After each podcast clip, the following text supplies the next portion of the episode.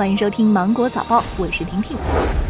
今天九点起，滴滴顺风车业务将会在长沙、北京、武汉、南昌、佛山上线试运营。这也是滴滴顺风车在下线一年多时间之后公布的第二批试运营城市名单。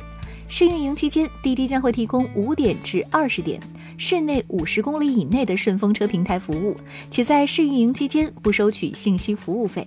在滴滴顺风车开始重启试运营的十一月份，曹操出行也宣布在全国上线试运营顺风车业务。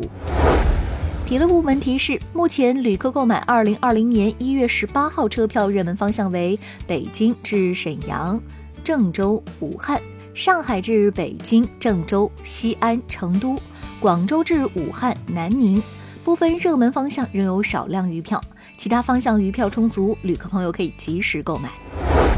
国家网信办日前发布规定，明确网络信息内容服务使用者和生产者平台不得开展网络暴力、人肉搜索、深度伪造、流量造假、操纵账号等违法活动。该规定自二零二零年三月一号起施行。明年起，在长江流域重点水域实行十年常年禁捕。农业农村部透露，为了强化生物资源保护，我国明年起将会在长江流域重点水域实行为期十年的常年禁捕，引导退捕渔民转变，持续清理整治绝户网和涉渔三无船舶，扩大限额捕捞试点。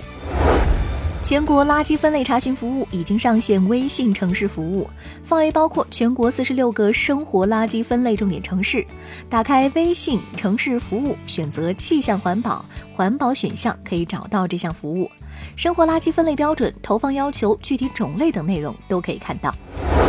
针对车主反映的动力电池故障问题，理想汽车官方回复事故调查结果称，系软件误诊断，是极小概率事件。供应商提供的电池电芯不存在问题。目前有车主在理想汽车的车主交流群中爆出，刚刚提车不久的理想 ONE 车辆仪表显示动力电池故障，车辆在高架上停摆的问题。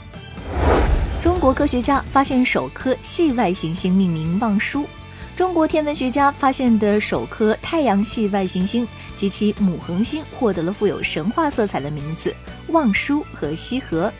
太阳系外行星世界命名活动命名结果日前在北京天文馆公布，获得命名的太阳系外行星系统是中国天文学家2008年发现的。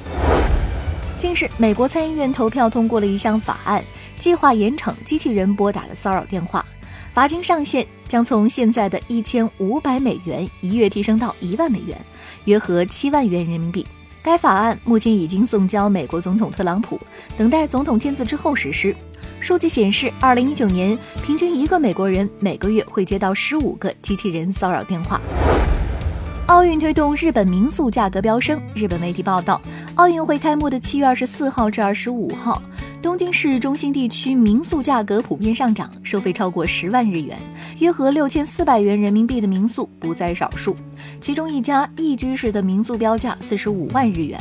约合人民币二点八八万元，而平时呢仅为两万日元，也就是人民币一千二百八十元左右。据报道，民宿住宿费高涨的主要原因是许多主要酒店已经由奥组委、旅行社等机构预订，从而推高了民宿价。